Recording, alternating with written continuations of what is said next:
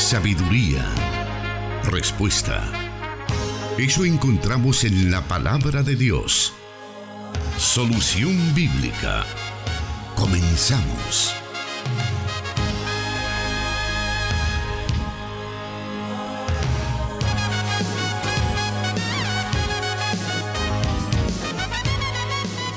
Agradecidos con nuestro Padre Celestial porque nos da la oportunidad de llegar a usted con el programa Solución Bíblica en esta tarde. Es Dios quien nos da el privilegio de poder llegar a su dispositivo móvil o también ahí a su radioreceptor donde quiera que nos esté escuchando. Un saludo muy pero muy especial listos, como digo, para presentar esta tarde Solución Bíblica y ya se encuentra con nosotros el pastor Jonathan Medrano, el encargado de dar respuesta a cada una de sus preguntas. Bienvenido, pastor. Muchas gracias, hermano Miguel. Eh, un saludo muy especial para todos los oyentes de Corporación Cristiana de Radio y Televisión y nuevamente reiteramos nuestro saludo de felicitación a los hermanos que hacen posible que Radio Restauración siga funcionando, a toda su audiencia, a cada uno de esos socios del proyecto El Salvador Metro a Metro, que con sus contribuciones y sus oraciones hacen posible que un medio como Restauración 100.5 FM hoy, un día como hoy, llegue a 35 años de proclamar la verdad que reconcilia a los hombres con Dios. Así que nuestras más sinceras felicitaciones a todos los hermanos de Restauración y pues obviamente a los oyentes y socios de la radio. Así que con esa alegría, con esa felicidad, estamos ahora saludándole y dando inicio a este programa de todos los martes. Lo estamos presentando en vivo a través de la señal del 98.1 FM Plenitud Radio Santa Ana, como ya lo dijimos, a través de 100.5 FM para todo El Salvador a través de Restauración también se encuentran conectados con nosotros nuestros hermanos en San Miguel 1450 AM Restauración y nuestros hermanos en el occidente de Guatemala 89.1. Un saludo muy especial para cada uno de ustedes. Vamos a dar inicio entonces con las preguntas de esta tarde. Queremos decirle que ahora estamos bastante al día. Ya hay varios hermanos que hicieron su pregunta hace relativamente poco y sus respuestas han llegado ya brevemente. Queremos hacerle la invitación, de hecho, para que usted pueda seguirnos enviando sus preguntas y con el mayor de los gustos vamos a estar tomando nota de ellas y así eh, poder dar estas respuestas basados en las Sagradas Escrituras. Muy bien, la primera pregunta dice así, ¿cuáles fueron los aspectos negativos y positivos que dejó el concilio de Nicea en el año 325? Bueno, al hablar acerca de este acontecimiento tan importante dentro de la historia de la iglesia cristiana, es importante entender la situación de vida conllevó o desencadenó lo que se conoce como el concilio de Nicea. Es importante entender que desde los orígenes del cristianismo nunca hubo una concepción eh, uniforme entre todas las comunidades cristianas. Y eso de alguna manera provocó, si bien es cierto, puntos de vista diferentes sobre la forma en que se hacía iglesia en los primeros años de vida de la, de la comunidad cristiana, es importante también destacar que hubo momentos en los que ciertos grupos minoritarios comenzaron a introducir enseñanzas cristológicas erradas a la revelación que Dios poco a poco iba dando a través de lo que llegaría a ser el canon del Nuevo Testamento. Uno de esos grupos, por ejemplo, que más nosotros reconocemos es el gnosticismo, aquel grupo que hace una separación entre la materia y el espíritu. Y en relación a eso, los gnósticos, por ejemplo, negaban la encarnación del Hijo de Dios. Ese tipo de ideas demuestra que había diferentes formas de entender el tema cristológico que para nosotros hoy está más que claro. Pero la comprensión acerca de quién fue Jesús, su humanidad, cómo se conjuga con su aspecto divino, algo que para nosotros sería totalmente eh, aceptado por la cristiandad en, en general, en algún momento pues ese proceso tomó mucho tiempo para llegar a esas conclusiones. Aún en los escritos del Nuevo Testamento, aun cuando nosotros encontramos evidencia contundente acerca de la realidad humana de Jesús y su naturaleza divina, que ambas subsisten, lo que sí es cierto es que esta comprensión no fue de un solo golpe eh, comprendida por los cristianos del primer siglo. El concilio de Nicea prácticamente es la reflexión inicial y final de lo que llegaría a ser el credo niceno y lo que se conoce hoy como la doctrina trinitaria. Es decir, y eso es importante, los cristianos no comenzaron a creer que Jesús es Dios a partir del concilio de Nicea. Fue un proceso previo al concilio de Nicea que comenzó a reflexionar las diferentes comunidades de fe. No fue Constantino quien introdujo la doctrina de la Trinidad, como algunas personas señalan, sino que este concilio, auspiciado por el imperio, de alguna manera ayudó a aclarar y tomar una postura al respecto debido al contexto teológico que se vivió previo al concilio, ya que Arrio, un presbítero de Alejandría, comenzó a enseñar que Jesús existía antes de toda la creación, pero que no era igual a Dios. Los que creían la enseñanza arriana sostenían que Jesús, en todo caso, era una creación del Dios del Antiguo Testamento y que por lo tanto él era simplemente su mensajero, algo así como un ángel exaltado. Para entenderlo de mejor forma, el arrianismo vendría a ser lo que hoy nosotros conocemos como la secta de los testigos de Jehová.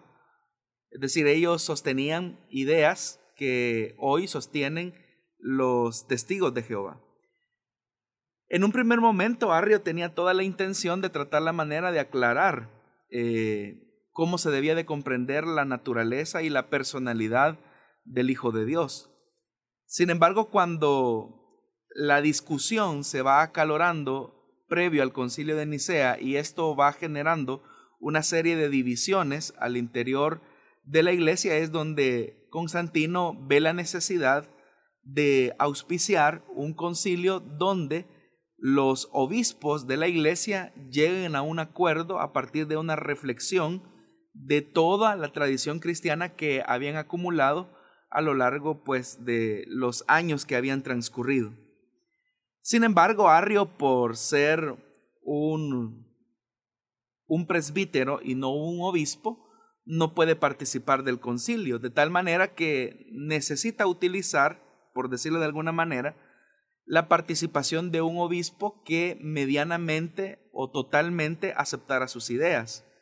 Y es por eso que el obispo de Nicomedia transfiere todas las ideas arrianas y la advierte en el concilio de Nicea y es ahí donde pues la mayor parte, por no decir que casi una mayoría totalitaria de los que participaron del concilio rechazaron las ideas arrianas y eso pues lleva a la iglesia a tener una formulación de lo que ahora se conoce como el credo niceno. Entonces, un aspecto positivo que podríamos mencionar del concilio de Nicea es que es el momento en el que la iglesia cristiana toma una postura definitiva en cuanto a cómo entender la naturaleza del Jesús humano con su aspecto divino, es decir, el, Cristo de la fe, cómo esas, esas dos verdades del Evangelio se fusionan en la persona de Jesús.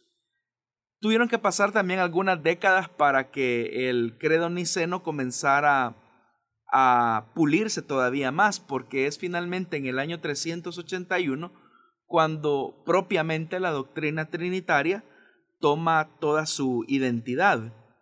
Porque el concilio de Calcedonia, que se vivió en el año 381, básicamente lo que trata la manera de corregir es un elemento eh, que se había contemplado dentro de el credo niceno, pero que podía generar cierta confusión.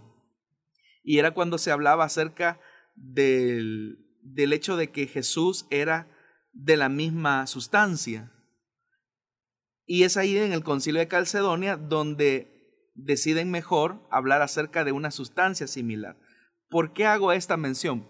Porque el peligro radicaba en que los cristianos comenzaran a confundir la personalidad del Hijo con la personalidad del Padre. Es decir, al decir que eran de la misma sustancia, los creyentes o las comunidades podían comenzar a entender que el Cristo, en todo caso, era el Padre al mismo tiempo. Y es por eso que en el concilio de Calcedonia se trata la manera de balancear el concepto eh, de la misma sustancia o de la sustancia similar, tal como ya el concilio eh, de Niceno Constantinopolitano va a reformular y al final da como luz el credo niceno, tal como lo, lo, entendemos, que básicamente lo que dice es creo en un solo Dios, Padre Todopoderoso, Creador del cielo y la tierra, de todo lo visible e invisible, creo en un solo Señor, Jesucristo, Hijo único de Dios, engendrado como unigénito del Padre, es decir, de la substancia del Padre, nacido del Padre antes de todos los siglos, Dios de Dios, luz de luz, Dios verdadero de Dios verdadero, engendrado, no creado, consubstancial al Padre, por quien todo fue hecho. Creo en el Espíritu Santo, Señor y dador de la vida, que procede del Padre y del Hijo, que con el Padre y el Hijo recibe una misma adoración y una misma gloria y que habló por medio de los profetas. Eso que acabo de eh, recitar básicamente fue el producto final de la suma de estos dos concilios, del concilio de Nicea y del concilio de Calcedonia, en el 381. Ahora, el aspecto positivo es precisamente ese, que la reflexión de los obispos y de la iglesia cristiana básicamente van definiendo lo que se llegó a, conocer como la ortodoxia cristiana, es decir, el cristianismo mayoritario que entendió las verdades de la enseñanza cristiana. Y así también tomar distancia de la heterodoxia, es decir, el cristianismo minoritario o disidente que tenía ideas equivocadas o extraviadas o peligrosas de la fe cristiana. Y es entonces que uno de los aspectos positivos del concilio de Nicea eh, fue precisamente eso. Alrededor de esto también se ha dicho que el concilio de Nicea lo que digamos de alguna manera, incitó fue el tema de la imposición de la cristiandad, como algunos han dicho. Pero eso es totalmente falso, porque si bien es cierto lo que Constantino hace es auspiciar el concilio, sin embargo, su único interés era eh, buscar la unidad de la iglesia a través de una postura oficial. Pero es interesante que aunque Constantino abraza eh, el cristianismo ortodoxo o el cristianismo mayoritario, al final de sus días decide convertirse al arrianismo. Entonces, uno pues se queda con la inquietud, ¿verdad? Si bien es cierto, él de alguna manera promulgó o trató la manera de impulsar el concilio de Nicea, pero al final se termina quedando con una postura equivocada. Los aspectos negativos. Bueno, algunas personas especialmente en las comunidades que estaban diseminadas especialmente en el lado oriental, de alguna manera comenzaron a tener ciertos conflictos y que con el deseo de convencer a sus hermanos alejandrinos de esta comprensión acerca del Cristo, algunos, pero en casos muy aislados, muy pequeños, eh, actuaron de manera un poco violenta y eso es algo que tampoco se puede ocultar. Pero, como ya lo dije, fueron expresiones minoritarias. La gran mayoría, y especialmente en el lado occidental de la iglesia, en, el ala occidental, no hubo mayores complicaciones. La iglesia de alguna manera tuvo que luchar con otras deformaciones, pero al final sentó su postura al respecto. Entonces fueron más los aspectos positivos que los negativos, si lo pudiéramos decir así. Ahora, no hay que confundir las cosas. Una cosa es el concilio niceno y otra cosa es la institucionalización de la cristiandad por decreto imperial, es decir, una sustitución del culto pagano para oficializar el cristianismo como la identidad religiosa de las políticas del emperador. Son dos cosas diferentes. Cuando eso ocurre, efectivamente, es decir, cuando se produce una institucionalización auspiciada por el emperador, que no tiene necesariamente nada que ver con el concilio de Nicea, lo que sí encontramos es un acomodamiento de la iglesia porque comienzan algunos sectores, especialmente el cristianismo que se ubicó en Roma, a disfrutar de ciertas comodidades que le ofrecía eh, el, emperador. Y eso pues obviamente eh, deformó en algunos aspectos la iglesia cristiana, porque va a ser precisamente eso que siglos posteriores eh, daría vida a lo que se conoce hasta el día de hoy como la iglesia católica romana, pero estamos hablando del siglo X. Pero ese fue el origen, es decir, todos los beneficios que el imperio le ofrecía a la iglesia, todas las ventajas que le ofrecía el imperio, el, ocupar, digamos, los lugares que fueron en algún momento dedicados a cultos paganos, entregárselos ahora para que la iglesia tuviera centros de reunión o lugares de adoración, eh, de alguna manera sí afectó a la iglesia. ¿Por qué afectó? Porque la iglesia perdió su horizonte de marcar una diferencia eh, clara contra el poder del emperador. Es decir, después de ser perseguidos, ahora eran amigos. Pero eso suscitó, como repito, un enorme daño porque la iglesia se acomodó y con el correr del tiempo eso pues pasó factura eh, a la iglesia cristiana en su, en su momento. Con esa respuesta hemos dado inicio esta tarde al programa Solución Bíblica. Ya estamos recibiendo varios mensajes de nuestra audiencia en los diferentes puntos del país, reportándonos que pues ya están por ahí disfrutando de este programa, este programa que para algunos es su favorito de todas las semanas y lo pueden escuchar a través de las emisoras de radio, pero también a través de las plataformas de las redes sociales, Facebook, Estamos transmitiendo en estos momentos a través de Misión Cristiana Elim Santa Ana, Plenitud Radio y también Solución Bíblica en Facebook. Usted puede eh, vernos y también compartirnos en sus muros para que podamos llegar a más personas. Vamos a hacer una breve pausa y volvemos con más del programa Solución Bíblica.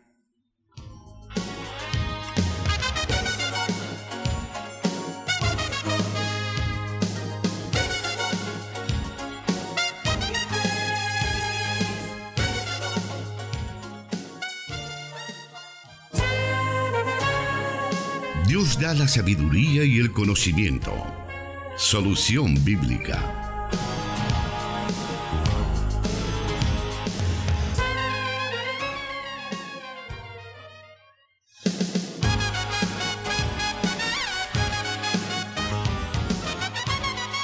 Vamos a dar a conocer en estos momentos la segunda pregunta para esta tarde.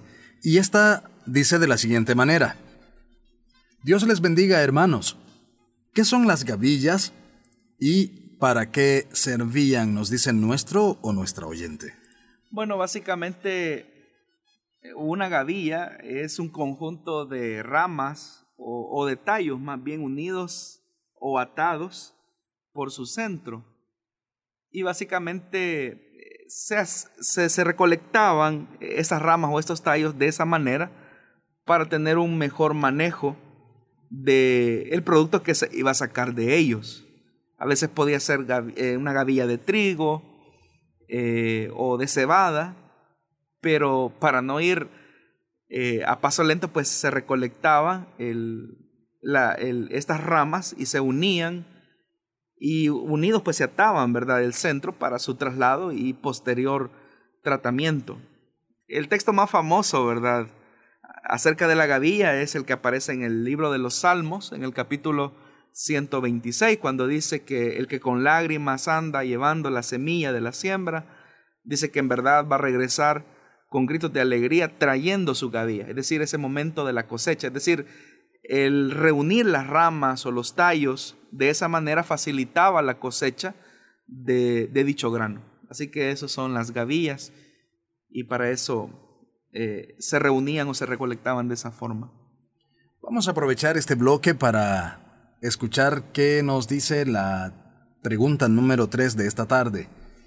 Y dice así, hermano, ¿cuál podría ser la diferencia más significativa entre la historia deuteronomista y la historia cronista de lo que conocemos en el Antiguo Testamento? Cuando hablamos acerca de la historia deuteronomista, estamos hablando de los libros de la Biblia que van desde el Deuteronomio hasta el capítulo 25 del segundo libro de los Reyes. Y se llaman así eh, historia deuteronomista porque de acuerdo a muchos especialistas, todos estos libros están escritos o al menos compilados más bien por un mismo autor que ha sentido una enorme influencia del espíritu del libro del Deuteronomio. Es decir, quien se encarga de compilar los libros que nosotros conocemos como que, irían básicamente desde Josué hasta el segundo libro de los reyes, trata la manera de encontrar una respuesta al por qué en el momento en el que él está compilando estos libros o estas tradiciones o estos escritos, ¿por qué en ese momento Israel está perdiendo la tierra? A causa de los enemigos que están llegando a invadir el territorio. Entonces, él quiere encontrar una respuesta teológica, si lo queremos ver así, a la crisis existencial que está viviendo eh, el pueblo en ese momento. Y entonces, eh, el, el que compila esto, el autor que compila esto, entiende que Israel está perdiendo la tierra eh, por una razón sencilla, porque ellos fueron infieles al pacto, a la ley o a la alianza, y porque también ellos no obedecieron eh, o no fueron fieles también a, la, religión yavista, es decir, al culto a, a Yahvé, porque hay que recordar que el culto a Yahvé era la identidad suprema de lo que en ese momento se conocía como eh, Israel. Entonces la historia deuteronomista es precisamente eso, tratar la manera de encontrar una explicación a la luz de la historia de Israel de la infidelidad del pueblo que provocó la pérdida de la tierra, tal como lo vemos, y no solamente la pérdida de la tierra, sino que la pérdida de su sistema político, eh, reflejado o simbolizado en el rey, o la pérdida también del templo, que era como la expresión simbólica de la presencia de Dios en medio de la tierra. Entonces, eso es lo que básicamente la historia deuteronomista eh, nota. Ahora, la diferencia con la historia cronista, la historia cronista comprende básicamente los libros que nosotros conocemos como los libros de las crónicas. Estos libros básicamente hacen una relectura de la historia deuteronomista, pero después del exilio en Babilonia. Es decir, que las crónicas básicamente tratan la manera de centralizar la identidad del pueblo en el hecho de la pureza étnica. Y también tratan la manera de idealizar la historia de Israel. Por ejemplo, en la historia cronista uno encuentra que se ve a David como un gran hombre de Dios, una persona, un, ejemplo de lo que debe de ser un monarca de Israel. Y en la historia cronista lo que uno va notando es que la intención de quien compila eso en cierta medida reduce los desaciertos de David y por eso es que encontramos más claridad o más exactitud en la historia deuteronomista de los desaciertos de David que en la historia cronista, porque por el mismo hecho de que son las crónicas eh, de Israel, lo que se pretende es encontrar la pureza étnica de la nación. Y para tratar la manera de reconstruir la pureza étnica de la nación, lo que se busca es encontrar todos aquellos elementos que puedan cohesionar la conciencia de la nación de Israel que recientemente está saliendo del exilio en Babilonia. Es decir, después de 70 años es necesario tratar la manera de armonizar esa conciencia nacional. Y para eso pues se recurre a la historia deuteronomista, pero en el sentido de una relectura para animar esos lazos de unidad. Entonces, a mi juicio, yo creo que esa sería una de las, de las diferencias más significativas. Y por el, otro, por el otro lado, la historia deuteronomista, como ya lo dije, tiene como su centro a la religión yavista. Es decir, Yahvé es el centro. Y la obtención de la tierra, la permanencia de la tierra, radica en el hecho de que Yahvé es Dios. En la historia cronista hay una mutación religiosa o hay una, hay una mutación religiosa que de la religión yavista podríamos decir que pasa a lo que hoy nosotros conocemos como la religión judía o el judaísmo. Porque hay una diferencia entre yavismo y judaísmo. ¿Cuál es la diferencia? Bueno, que en la religión yavista, Yahvé es el centro y el pueblo gira eh, alrededor de Yahvé. Y por eso es que el deseo de los profetas de hacer de Yahvé su Dios. En la religión judía, si bien es cierto, Yahvé es el Señor, pero en el núcleo más central está la pureza del pueblo, es decir, eh, se trata la manera de rescatar la pureza de la nación. Y por eso es que, por ejemplo, en el caso de Esdras, a quien podríamos eh, mencionar como eh, ese fundador del judaísmo, trata la manera de resguardar la pureza étnica a toda costa. Y si bien es cierto, se reconoce a Yahvé como el único Dios, pero se debe de reconocer la pureza étnica de la nación. Y por eso es que dentro de las eh, políticas que se adoptan, tal como se relata en el libro de Esdras, es la expulsión de mujeres paganas que se habían casado con, con judíos y que como resultado de esos matrimonios ya se habían tenido hijos. Entonces, la, la política que se narra en el libro de Esdras es expulsar a las mujeres y expulsar a los hijos. ¿Por qué razón?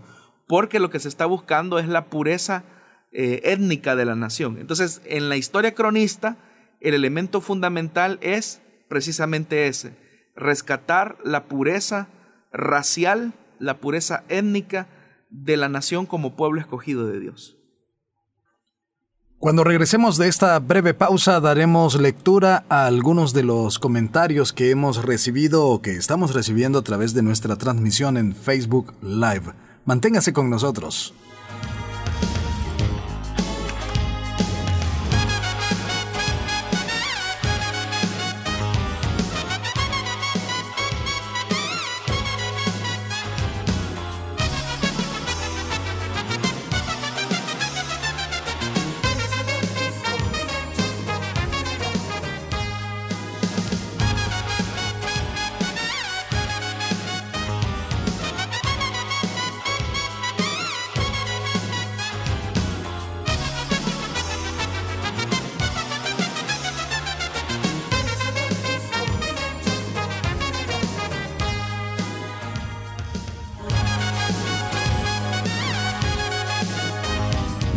Sus preguntas aquí, en Solución Bíblica.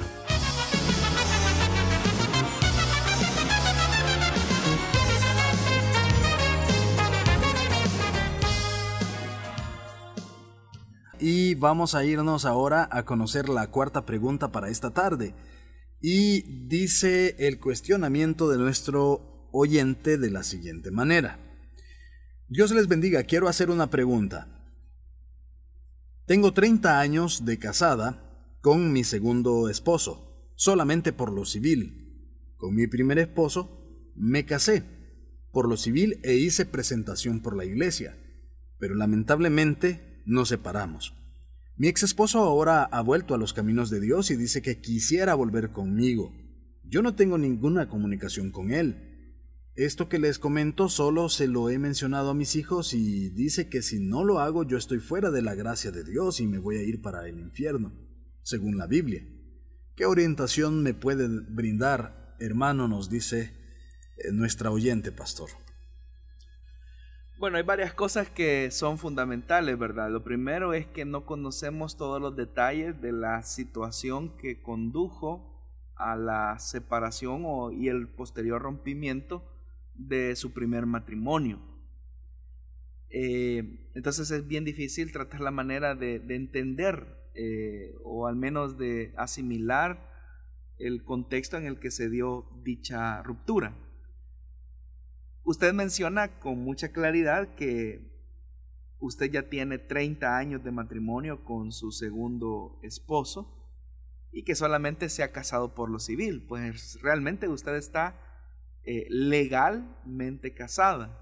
Es decir, lo que se hace en la iglesia, como usted bien lo señala, es una presentación, pero eso no tiene eh, efectos legales, si lo queremos ver de, la, de esa manera. Simplemente es una presentación donde se dice que una pareja ha contraído matrimonio y por lo tanto han comenzado a vivir juntos. Con su segundo esposo, pues usted dice que no, hizo tal presentación, pero sin embargo ya llevan 30 años de casado. Qué bien por su ex esposo, eh, ex esposo que ha regresado a los caminos del Señor, como usted lo dice, pero eh, cuando él dice que él quiere volver con usted después de 30 años, no se lo ha dicho a usted directamente, según lo que yo entendí en la pregunta, sino que se lo ha expresado a sus hijos, y son sus hijos quienes se lo han mencionado a usted. Pero cuando él dice que si usted no acepta regresar con él después de 30 años, usted está fuera de la gracia de Dios y por eso se va a ir al infierno, eso es una mentira. Porque en realidad la salvación no tiene nada que ver con acciones humanas que nosotros podamos realizar. La gracia de Dios se recibe así, por gracia.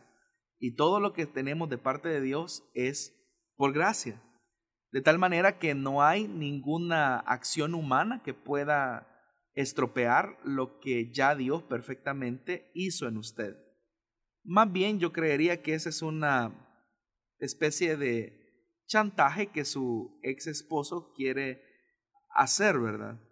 Obviamente, él no ha reparado que, que han pasado ya 30 años, 30 largos años, en los que usted ha, inició una nueva vida, prácticamente hizo una nueva vida con el que ahora es su esposo, y pues obviamente eh, deshacer una vida de 30 años de matrimonio sería un error, especialmente a esta altura de la vida, solo porque a alguien se le ocurrió bajo ideas equivocadas que si no lo hace, usted ya no va a estar bajo la gracia de Dios y usted se va a ir al infierno como Él se lo ha expresado a sus hijos. Así que no, hermana, usted tiene que descansar en lo que Cristo hizo por usted en la cruz del Calvario, tiene que entender que lo que Jesús hizo en la cruz fue perfecto y que por lo tanto no hay necesidad de que nosotros hagamos o dejemos de hacer algo. Así que esté tranquila usted con, con el perdón que Él le ha entregado. El programa Solución Bíblica usted también lo puede escuchar posteriormente en las plataformas de Spotify y SoundCloud. Allí encontrará todos los programas que se han transmitido desde el principio hasta la fecha y poder también escuchar diferentes respuestas a otras preguntas eh, de, otra, de otros temas. Usted puede aprender ahí muchísimo, así que no olvide visitarnos en el transcurso de la semana. Volvemos en unos segundos más para seguir con más preguntas acá en Solución Bíblica. Solución Bíblica con el pastor Jonathan Medrano. Desde Plenitud Radio 98.1 FM en Santa Ana, enlazada con Restauración 100.5 FM.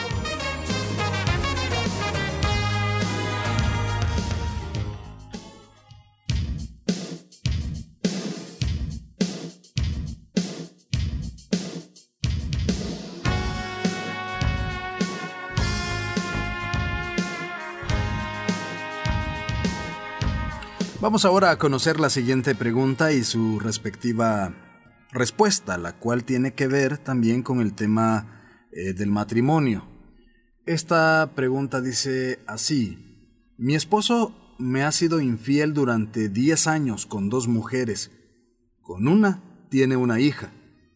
Mi suegra dice que no le diga nada porque soy cristiana, pero yo no soporto esa situación.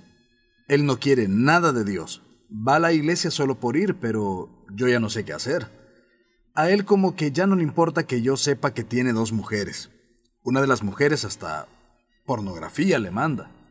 ¿Qué puedo hacer? Nos dice nuestra oyente, pastor.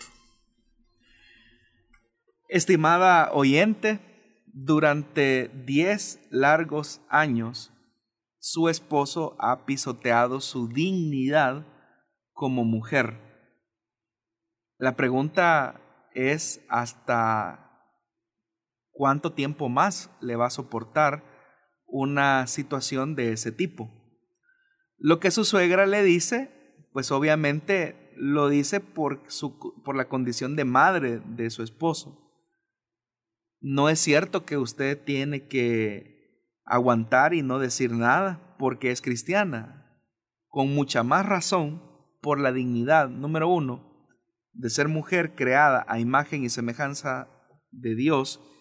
Y número dos, por el valor que usted tiene como hija de Dios, como nueva criatura, usted no debe de permitir que una persona esté atropellando su condición de, de mujer y mucho menos de hija de Dios. Esa idea que muchas veces las personas, ¿verdad? Dicen que porque como es cristiano o es cristiana, debe de aguantar violencia, infidelidad, y esa es su cruz, incluso algunos se atreven a decir cosas como esas, le están brindando un mal consejo. Lo correcto que usted debe de hacer es buscar ayuda pastoral, pero sobre todo valorar la dignidad que la escritura le da a usted como mujer y como hija de Dios. Así que, como usted misma lo señala, a él como que ya no le importa, no le interesa que usted ya sepa que tiene dos mujeres. Y el hecho que él vaya a la iglesia no es sinónimo de, de que él esté bien. Hay personas que van a la iglesia y tratan la manera de acallar sus conciencias de esa manera. Así que se hace importante que usted se dignifique a usted misma, usted no va a poder amar a una persona eh, en esas condiciones porque esa persona ha roto el pacto de fidelidad sobre el cual se construye todo matrimonio saludable. Así que yo le animaría para que usted misma se dé su lugar, se ame a usted misma y no escuche sus malos consejos. Usted no puede seguir soportando esa situación de infidelidad Aparte que no solamente su salud emocional y psicológica está en juego, también su salud eh, sexual está también en juego, su salud física. Así que le animaría para que busque ayuda pastoral lo más pronto posible, para que sea su pastor quien le dé la orientación de vida, pero sobre la base de todo está su dignidad como mujer y como hija de Dios. Vamos a nuevamente hacer una muy pero muy breve pausa y regresamos con más preguntas porque aún tenemos tiempo para poder escuchar más de esas respuestas basadas en las Sagradas Escrituras. Plenitud Radio, 98.1 FM Santa Ana y 100.5 FM Restauración. Transmitiendo solución bíblica para El Salvador y el mundo.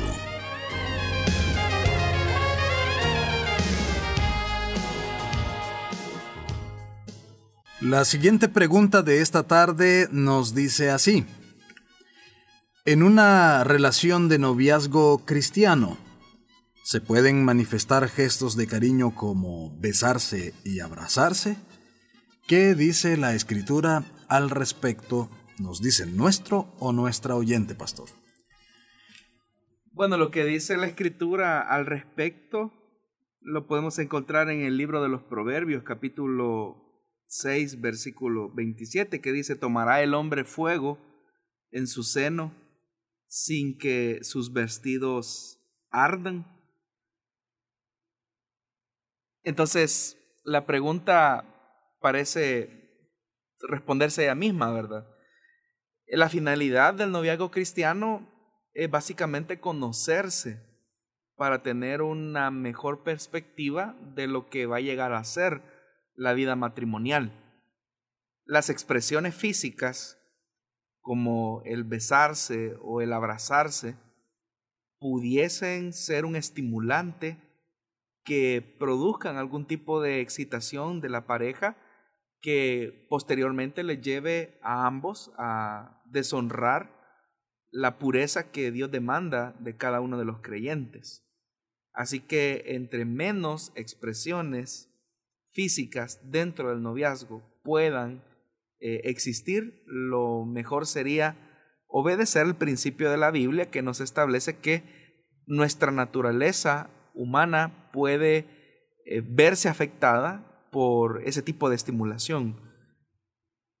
Recordemos que Dios nos diseñó como seres sexuados, es decir, hay en nosotros un impulso sexual que necesita ser eh, satisfecho, pero el hecho de esa satisfacción solamente se busca en el matrimonio. Y en su etapa de noviazgo ustedes están en, una, en un momento de preparación, de conocimiento de cómo van a construir ese matrimonio.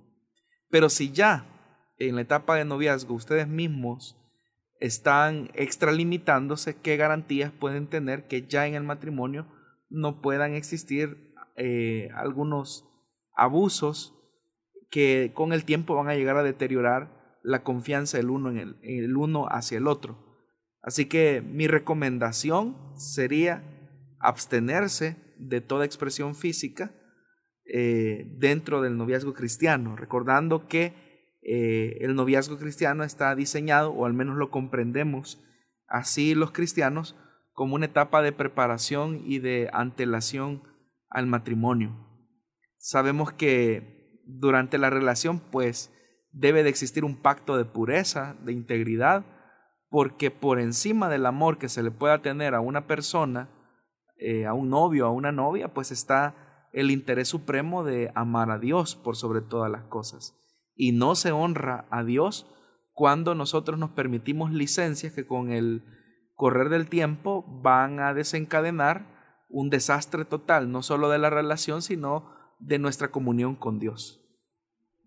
A esta pregunta pudiéramos también añadirle otra que es muy consecutiva en las que recibimos de, nuestra, de nuestros oyentes y es acerca de cuánto tiempo es recomendable que dure un noviazgo? Bueno, no existe un parámetro eh, o una regla general que se deba de establecer para todas las relaciones, pero eh, lo poco que yo he leído al respecto de este tema, a partir de consejeros cristianos de experiencia, es que ellos recomiendan que el noviazgo no debe de ser eh, ni muy corto y ellos entienden por periodo corto de noviazgo a una relación quizás menor a un, a un año. Ni tampoco eh, noviazgos muy largos, superiores a tres o cuatro años en adelante. Es decir, más o menos ese es como el periodo que algunos consejeros cristianos recomiendan. Es decir, no, no debe de, durar muy poco, ni tampoco debe de durar demasiado tiempo porque ya dijimos, es una, es una relación de antesala al matrimonio. Lo que sí debe de existir, y eso quizás es muchas veces el llamado que se hace, y personalmente lo hago yo en la consejería pastoral, es que los muchachos eh, prolonguen la mayor cantidad de tiempo sus relaciones de amistad con el sexo opuesto. Es decir, que entre más tiempo sean amigos, eh, va a ser, van a tener una, una, perspectiva más objetiva de la persona que, por la cual están interesados o interesadas. Entonces, no hay una norma general, no hay una regla general para, para las relaciones de noviazgo, pero sí es importante tener esos parámetros, si se quieren hacer bien las cosas. Eh, yo he notado algo en el poco tiempo que tengo de estar en el ministerio, y es que, si bien es cierto, no se pueden apresurar las cosas al punto de presionar a la pareja de novios y decirle, ¿cuándo se van a casar? Eh, porque esa presión tampoco no es sana, no es adecuada. Porque podemos tratar la manera de aparentemente evitar una caída de la pareja y al final construir un matrimonio infeliz. Entonces se debe de tener ese cuidado de no caer en esa presión y tampoco la pareja permitir que le ejerzan esa presión. Pero también no es muy saludable eh, cuando el noviazgo se prolonga por mucho tiempo. Incluso noviazgos que duran eh, años, o sea, años completamente. No es tan saludable de acuerdo a lo que los especialistas, eh, consejeros cristianos, eh, sugieren con mayor experiencia, ¿verdad? Con años de, preparación en, el tema de la consejería pastoral. Ahora, un aspecto que también es importante, si se va a considerar este elemento de que no debe de ser ni muy corto ni muy largo, es el proyecto de vida. Aquí es donde se hace importante que cada joven tenga establecido qué es lo que quiere de la vida, cómo se proyecta hacia el futuro, porque sobre esa base va a tomar decisiones adecuadas de cuándo iniciar una relación de noviazgo. Si en su proyecto de vida está el hecho de prepararse, capacitarse, eh, estudiar, eh, tener una estabilidad económica, ¿cuánto tiempo le va a costar eso? O más bien dicho, ¿cuánto tiempo le va a tomar? Y ese tiempo que le vaya a tomar eh, debe de considerarlo y evaluarlo de cómo una relación de noviazgo va a interferir en esa ruta que usted se ha trazado. Si por ejemplo sus planes son eh, casarse a los 25 o a los 28 años de edad, significaría entonces que en este plano eh, en el que se está iniciando una carrera de formación universitaria, pues no sería la mejor época o el mejor momento para emprender una relación de noviazgo. Con eso pues no estamos diciendo pues que no existan sentimientos de enamoramiento de los cuales pues todos en algún momento pasamos, pero debe de existir, al menos de los jóvenes cristianos, el tema de la conciencia, de la visión que se tiene acerca de la vida y acerca del ejercicio del dominio propio. Muy bien, vamos finalizando este programa. Sabemos que se hace o percibimos el tiempo bastante corto cuando comenzamos a escuchar cada una de estas respuestas.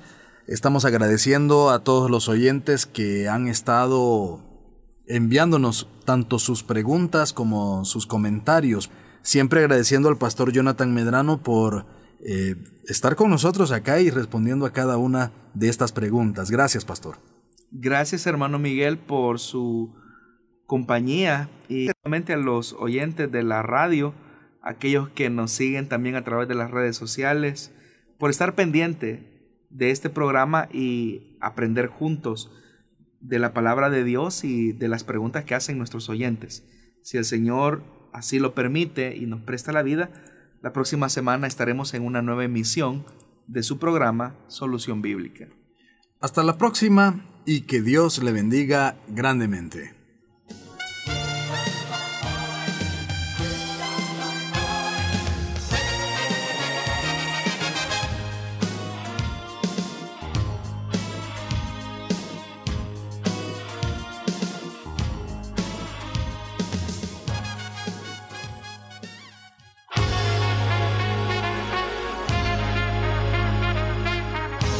Encontramos respuesta en la palabra de Dios. Solución bíblica. Hasta el próximo programa.